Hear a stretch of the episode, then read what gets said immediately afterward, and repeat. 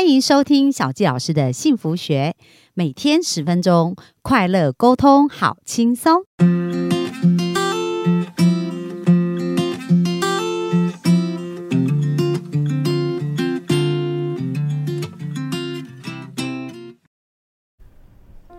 欢迎收听小佳老师的幸福学。那我们今天非常开心啊，又在空中跟大家见面。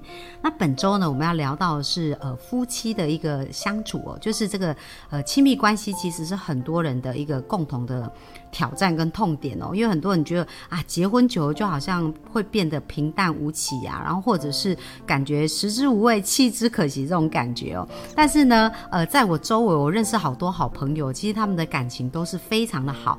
那在我以往办的这个工作，呃，理想伴侣工作坊的时候，就常常会遇到一些我们的呃幸福观众们，他们就讲说，哎，老师，我们真的想不出有谁的新婚姻是幸福了，所以感觉好像没有什么好值得期待。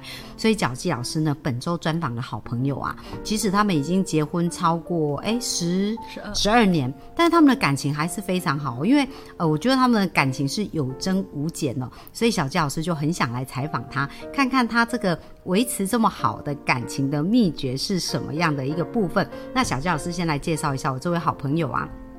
那我这位好朋友就是，呃，我也是认识他超过十二年了。那他整个恋爱的过程，其实我都有一起的参与哦。然后还有就是，呃，在我呃当时还没结婚之前，他也是我的一个贵人啊。在那时候我遇到失恋，然后很沮丧的时候，他每天都带给我很多欢乐，哈哈大笑。但是我觉得很不容易的哦，就是在他原生看到他原生家庭，他的妈妈常常跟他讲说，哎，婚姻其实是呃很挑战、很苦的，可是希望你可以过得很幸福。那他记住这句话，他的确是让他的婚姻变得非常的幸福，而且非常的快乐。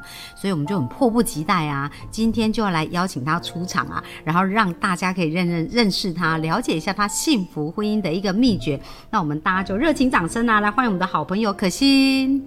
Hello，大家好，我是可心，然后我是一个家庭主妇。当我结婚之后，就开始变家庭主妇了。然后我有两个孩子，一个六岁，一个十岁。然后哦，对我妈妈，她是在我小时候的时候，他是会跟我讲说，哦，要乐观一点，要往好处想，要看到正面积极的一面。他这句话一直影响着我，因为他常常会提醒我们三个小孩，一直提醒，一直提醒。我觉得可能久而久之也变成。就输入我的潜意识，就觉得哦，对，人生就是要乐观，人生就是要看到正面正向一面。我很感谢我妈妈那时候这样告诉我，所以我就一直都有保有这个特质，包括在我们婚姻当中，这个特质我觉得帮助很多。嗯，非常棒哎。那其实呃，像我跟可心，我们以前超喜欢聊天的。然后呃，在这个过程当中，我觉得他也翻转他人生很多的面向。就像他妈妈跟他讲说，哎，要积极啊，要乐观。那这些事情，哎，真的他妈妈用一个对的文字哎，因为他妈妈如果说哦，你不要过得不幸福，可能我们就会接受到不幸福。但是还好，他妈妈用的文字都是积极啊、乐观。所以我看到的可心也是一个非常积极啊、很乐观啊，然后很开心的一个人。那本周我们今天第一今天要谈的主题呢，就叫做感恩。就是呃，可心他有讲到说，诶，在他的婚姻里面为什么会这么幸福？第一件非常重要的事情就是感恩哦。那所以我就想请可心分享一下，就是说，诶，为什么你会开始觉得感恩很重要？然后你是做了哪一些事？呃，具体有看到这个成果呢？嗯我自己可能我从小也比较偏向属于感恩的小孩，我发现，然后我很高兴我我有这个特质，然后接着我把这个特质带到我的婚姻生活当中，然后我可以举几个例感恩的例子来讲。我记得刚开始我跟我先生结婚的时候，他下班，好，家伙他八点下班，然后我可能七点多的时候就在家里准备好，然后去他工作的地方等他。然后哇之后我们就 我就牵着他的手就一起走回家。然后有时候如果我没有办法去接他下班的时候，我会等他下班的时候回到家，去递一个递个热毛巾给他，让他擦擦手，然后打一杯果汁，还是呃从冰箱拿牛奶倒一杯冰牛奶给他。因为我觉得就辛苦，很很感谢他可以做这件事情。嗯，嗯，没错，所以那时候你们是在读书嘛，对不对？对，是在读因为因为他们是呃在读书的时候，就国外读书的时候就认识彼此，所以那时候他是边打工边读书。对我，我们应该算是我们先认识彼此，然后有去结婚的共识时候，因为他才高中毕业，所以我陪着他一起去读书，这样。嗯，那那时候可心跟他结婚的时候是几岁啊？呃，哎，等下，二十四岁二十四岁，然后他二十三岁跟我结婚，哦，所以这就算蛮年轻的哦，对不对？我们算年轻夫妻。对，而且就是你们从认识到结婚也没有很久的时间，看半年是不是？我们认识到结婚其实一呃。但认识到结婚一年，可是应该会更缩短那个距离，是因为我想要多留在我家人身边陪我的家人，所以我一直延后那个结婚的日期，所以才拖到一年后才结婚。哦，那后来结婚没多久就到国外去了。对，因为他嗯要要去读书，对，那我觉得这很不容易耶，因为其实面对环境的转换呐，要很多新的适应嘛。然后不仅自己要适应啊，两个人关系也要适应，还要适应一个新环境。所以那时候可心有没有在这个适应上觉得有比较挑战的部分呢？然后怎么运用在你们的婚姻？因为真的好多事情要适应。那你刚刚讲感恩嘛，所以在这个呃适应的过程当中，你如何把感恩的元素融进去，然后让它可以顺利的去转换呢？呃，我。我自己觉得，虽然面临到很多新的环境、很多改变，但是我自己倒不会觉得需要有什么新的适应。嗯，我自己都觉得，再辛苦的日子，还是到一个新的环境。可是你是跟对的人在一起的话，你是有无比的勇气跟力量，可以一起往前行的。你我我当下并不会觉得害怕，完全不会。所以你是觉得你选择到一个对人，就是选爱你，呃，选择你所爱，爱你所选择的概念。我觉得是。哦，那那像我知道，像你跟你老公其实个性是呃差异很大，很不一样，对不对？对，那你觉得在这个过程当中如何？就是因为我们很多很多我们的幸福听众可能会觉得说，哎，很多的时候就是因为不一样哦就很吸引，可是后来也是因为不一样就分开。那你觉得你你们是怎么去看彼此的不一样，然后怎么在这个过程当中还是可以这么幸福跟快乐的前进呢？我自己觉得我们彼此做的就是不会去改变对方，哎。嗯，就是照着对方原本的样貌，嗯，然后我们去接纳他，去继续去爱他。我觉得人会改变，然后那改变他并不是被迫改变，而是他自己慢慢一点一滴的改变。嗯，所以我们并没有想说，因为就像我们差异真的非常不同，但是我们没有任何想去改变对方的任何一点点意思。那比如说你们的差异有什么样的差异啊？个性上哦，我有多疯狂，他就有多 安静，多低调。因为你知道我认识的可惜是超级活泼啊，超级那个，对。然后他很稳，他非常非常稳。可是我就是很天马行空，就是一个像是冰冰山里面的冰，一个像是火。对对，我们差异非常非常巨大。对，可是我们却可以看到彼此的好。嗯，所以其实你就常常看到他好的一面。我觉得一定，如果他不够好，我怎么会跟他结婚？所以我觉得婚后还是继续专注在他好的地方，嗯，那就好了。哎，对，所以这是重点哦。因为你如果看他坏，他坏就会一直扩大；那你看他好，他好的也会一直扩大。所以你就选择焦点是在看他好的。确实是啊，他也没什么不好，因为他真的很好。嗯，那平常你觉得你们你最喜欢你们两个会一起做什么样的事情啊？啊，我们蛮喜欢一起出去散步，嗯，然后或者我们会躺在床上一起聊天，或者一起打开我手机一起看那个吃播大胃王，然后怎么可以吃这么多？怎么可以看起来这么好吃？然后会一起或者一起看电影，啊，对，就可能。呃，一起在沙发上，我躺在他脚上，然后看电影。啊，有时候看到害怕的情节，他会用手捂住我眼睛。对，就是我觉得就是很生活上一些很平凡的事情，但是我觉得只要跟他在一起，其实对我来讲都是最好的。嗯，就是安定，只要看到他，我的心就是安定下来，很稳的感觉。所以你是从跟他交往就有这种感觉？对，然后一直到整个婚姻持续下十二年时间，都一直还是感受到这种很安定、很安全的感觉。对，没错。那他身上什么特质会让你觉得这样子啊？我觉得他做什么事情都蛮经过呃深思熟虑，他做事不会很莽撞。所以他是按部就班的，所以那个 tempo 就是很稳、很稳、很稳。所以一旦做什么事情，他不会去变动，也不会去改变。所以你就很清楚知道他下一个目标是什么，你会很清楚知道我们接下来要怎么做、怎么走。所以就是都在一个很稳定的状况底下，所以这无形当中也会带给我安全感。我记得我们在结婚之前，他他们去参加一个。呃，一个有点像延禧影，在延禧影要结束的时候，他有个朋友就跑过来跟他讲说：“哎，你等下要怎么回去？”他就说他要骑摩托车回去。然后他那朋友说：“哎，我们有另外一个共同朋友，他嗯回去可不可以搭你的车回去？骑摩托车搭搭你的摩托车回去可以吗？就顺路。之后我的先生就想一想，之后就跟他讲可能不方便。之后这件事情我是不知道，是等我结婚之后透过朋友我才知道这件事情，所以当下我就问我先生说：“哎，为什么那时候那个好朋友你可以载他，可为什么你不愿意载他？”他说：“哦，因为我想我已经跟你交往了，我就不想要去载其他女生。”哦，因为对方是女生，这样他避嫌就对了。对，然后所以我想，哦，那那非常好。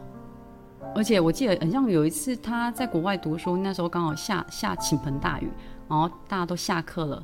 然后下课的时候，他有带雨伞，可是另外一个女生没带雨伞，他所以那女生就说：“我可以跟你一起搭伞回来嘛？”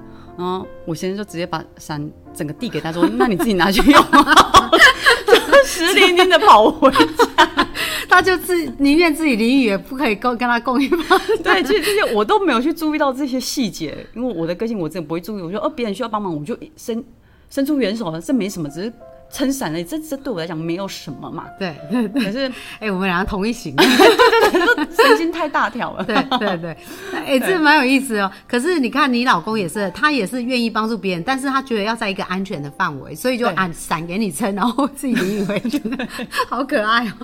哎，你知道，因为这事也发生在我老公身上哎，就比如说，哎，有时候我们开车，然后比如说，呃，有一次他就。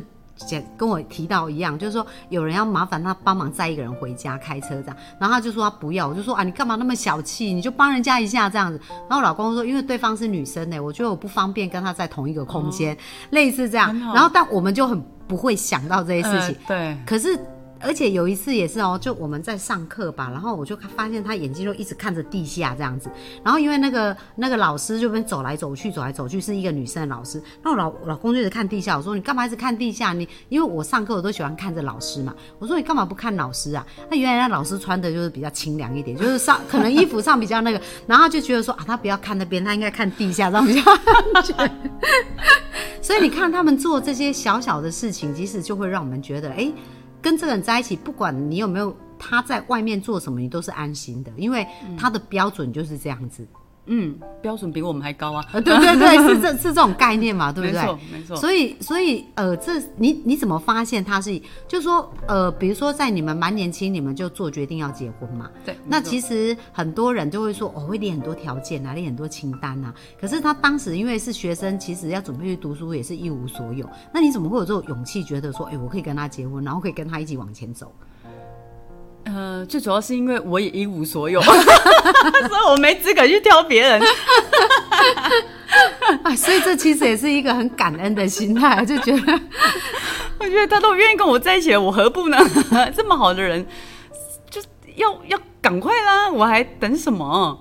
因为我自己是觉得他是很有潜力的人。虽然我们，我记得我们结婚的时候，我们就要讨论一下彼此的价值观啊、存款啊、金呃金钱观。之后我们就把我们彼此的存款亮出来。我说：“哇，这样哦，因为我们的数字加起来不到五万块，难呢。但是，但是我不知道，我就就一种有一一个感觉，就是很有希望的感觉。嗯，我知道，只是时间还没有到，可是我的心就是有希望，有是雀跃的，是兴奋的，是期待的，是无惧的。对，我觉得可能就是。知道他是对的人吧，嗯，啊，同时我知道再大的挑战，我们会一起走过去，我们不会放下彼此。我觉得这就是为什么我的心可以很稳的原因吧，嗯，因为他是对的人，再加上他给我他释放释放出来那个气质都是很稳定，很稳定。我知道我们会无能的一直走下去，面对每个难关难关。那你怎么会知道他是对的人？有透过什么事情让你很清楚感觉到他是对的人吗？这个真的蛮有趣的。我我是一个基督徒，所以我我是同一个教会。对，所以我每一次做事情、做一些重大决定的时候，我会透过祈祷。我记得那个时候，我当初在传教传教之前，就有几个男生喜欢我，他那时候还没有他，所以我返乡之后，我试着跟那些喜欢我的男男生约会看看。当每次我要出去约会之前，我会先跪下来做个祈祷。我说：“天父，我要跟这个人试试看。”然后我对他们感觉也都不错，因为毕竟之前都是很好的朋友，对他们也都是有好感的，都觉得他们身上的特质也蛮吸引我的。所以当我出去的时候，我就先祈祷说：“天父，如果这是对的人的话，请你让我有一种我知道那是对的人的感觉。”所以就这样跟第一个出去，然后回来的时候就知道不对不对，跟第二个出去不用回来我就知道不对了，然后跟第三个出去。啊，在约的过程就觉得应该不会是他了。所谓不对是觉觉得讲话话不投机，还是是是什么让你感觉他光是看到他就不对？我不晓得我到底发生什么事，就有一种感觉觉得不对，对不对？就怪怪的，我会变得很别扭了，就没有办法这么自然跟自在，就无法自在这样。对，其实其实我知道他们喜欢我，而且很奇怪是我之前也喜欢他们，可是当开始真正要开始有进一步接触的时候，我就觉得不对了，嗯。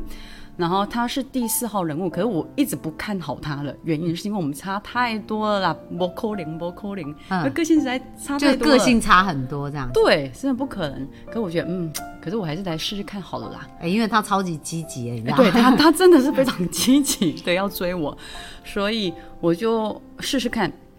时候我要出去的时候，还是做同样的祈祷，说我想要知道他是不是对的人。所以当我在跟他出去的时候，我一直留意我心中的感觉，一直在等那个答案，是对还是不对。之后我们就在大安大安呢，嗯，森林公园约会的时候，坐在那里，之后他在跟我讲话，那时候感觉我很惊讶，因为那种感觉是很平静、很平平到让我觉得我认识他好久好久好久。我认识他很深很深，即便我只知道他的名字，只知道他家里的成员，就这么简单而已。可是那个时候，当下有个声音告诉我，他就是你要的那个人。嗯，那时候我很惊讶，那时候我就一直看着他。他虽然不晓得我那时候有一个感觉，可我就一直看着他。那我心想啊，原来是你。原来就是你，原来就是最不可能的那个人，就是你。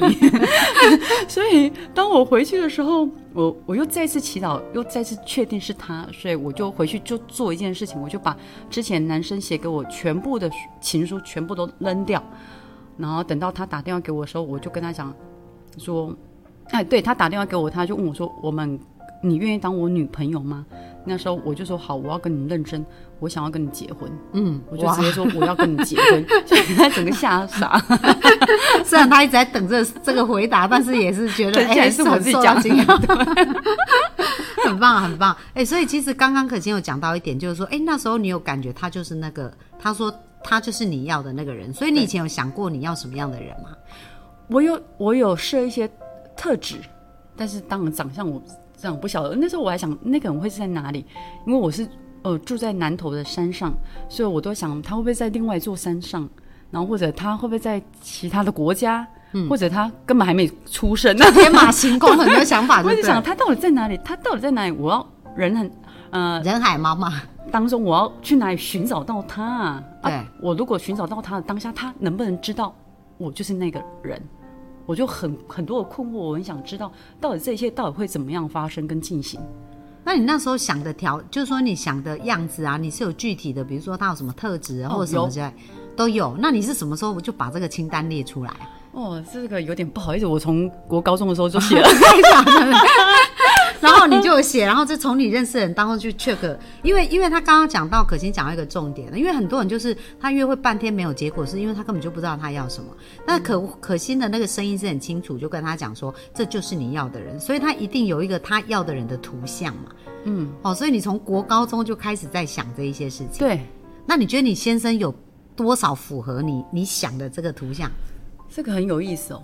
我记得那时候我列出十个条件，但我不是一下子列出，我是几年中就是发现可以再多加什么，就把这些特质给列出来。所以等我们结婚的时候，我又再次看到我之之前的日记，我就发现这些特质，所以我就一个一个跟他核对，我发现嗯跑不掉。之后我就跟他讲说，你知道吗？嗯，我之前都想象你是什么样的一个人，因为还没有认识你之前，我都想我的未来伴侣有哪一些特质是什么样的一个人。可是当我跟你结婚完之后，我才发现。原来你根本不在我的想象里面，你是整个超乎我的想象，真的是完全超越我想象。包括到现在，我常会跟他讲说，你知道吗？你，你比我想象的更好，更好，更好。我比我对你的爱，一天比一天更多，都塞塞爆了我的心。嗯，我这样说并不是要浮夸，还是并不是要讨他欢心，不是，是因为我真的很感谢。然后再加上我有一些技巧会。接下来我们可以一起谈说可以怎么做，可以找到那些让哎感情增温 对对，增温增温，嗯，没错，哇，好棒哦！那小佳老师为这一集哦做个总结哦，就是呃，刚刚我们讲到呃，感恩的心其实离离幸福近最近，就是当我们用感恩的心，其实呃，神会加给我们的祝福可能是百倍千倍。所以你看，可惜他充他一直充满感恩，所以而且他去列他的清单，他就很清楚知道他要什么。所以当他这个对方出现，他就很清楚可以呃。结合在一起，而且因为他是有感恩的心啊，所以他就吸引来一个比他原来条件更好的。那因为大家刚刚听到呃可心最后那段呃真情告白，就觉得哦你这么好，然后我觉得我怎么庆幸可以值得拥有你这样。那你知道当对方他听到你是这样，哇，他就拼命会想要成为更好的人，而且想更想爱你，对不对？哦，所以这就是一个良性的互动。那所以呃，提醒我们的幸福听众要记得感恩哦，就是所有的最基础。如果我们开始感恩现在的状态，还要感恩现在的美好，然后感恩现在所拥有的一切，那一定会吸引来十倍、百倍的祝福。